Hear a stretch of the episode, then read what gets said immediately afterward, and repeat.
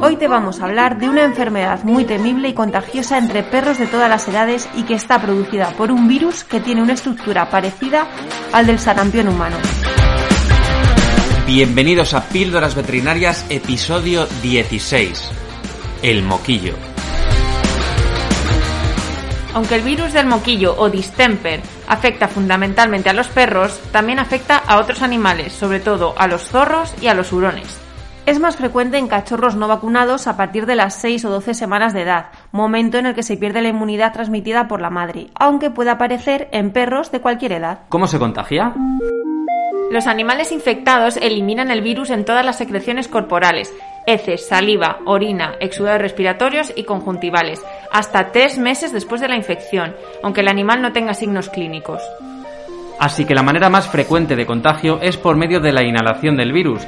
De allí pasa a los ganglios linfáticos locales, se disemina y sigue su recorrido hasta la sangre, distribuyéndose luego por todo el organismo. Los cachorros muy jóvenes o con alteraciones del sistema inmune desarrollan problemas nerviosos de carácter más agudo. Sin embargo, los perros mayores desarrollan problemas de carácter más progresivo y crónico. Los factores que afectan al desarrollo de enfermedad clínica del moquillo, es decir, lo que hace que se presenten unos síntomas u otros o que la enfermedad evolucione de una u otra manera son múltiples, incluyendo entre otros la edad, situación vacunal, raza y agresividad del virus. Los síntomas que aparecen en esta enfermedad son muy variables. Decaimiento, fiebre, presencia de secreción mucosa en los ojos y en la nariz, tos, diarrea, vómitos y síntomas nerviosos tales como convulsiones, cambios de comportamiento, caminar en círculos, trastornos de la marcha e incluso algunos tics como morder el aire como intentando cazar moscas. Su diagnóstico es muy complejo, se puede basar en la historia clínica y la sintomatología, pero la confirmación laboratorial y su interpretación no siempre es sencilla y no siempre aporta resultados concluyentes. En las fases iniciales se puede hacer un raspado en la conjuntiva y se pueden detectar cuerpos de inclusión. Algo muy característico es que los animales que lo padecen en ocasiones pueden presentar un endurecimiento de las almohadillas.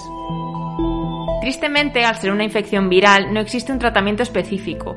Se deben usar tratamientos de sostén que sirvan para aliviar los síntomas y evitar las complicaciones. Se ha de tratar la deshidratación, las infecciones secundarias y los síntomas nerviosos, aunque el pronóstico, sobre todo cuando aparecen estos síntomas nerviosos, es muy desfavorable. Para prevenir la enfermedad, los veterinarios creemos que es esencial que se vacune al perro siguiendo un protocolo vacunal adecuado durante toda su vida. Siempre y cuando la madre del cachorro esté vacunada, éste tendrá defensas contra el virus durante las primeras semanas de vida. Pasadas estas semanas, los cachorros tendrán riesgo de contagiarse, ya que los anticuerpos transmitidos por la madre van desapareciendo. Así que siempre que veáis a vuestro animal con alguno de estos síntomas, llevadlo rápido al veterinario, ya que de legaña moco va muy poco. Si quieres saber más de todo un poco y no solo de mocos, ya sabes que puedes seguir este podcast en Spotify, valorarlo con 5 estrellas en Apple Podcast o dejar un comentario en iVoox. Nos vemos en centroveterinariopacífico.com.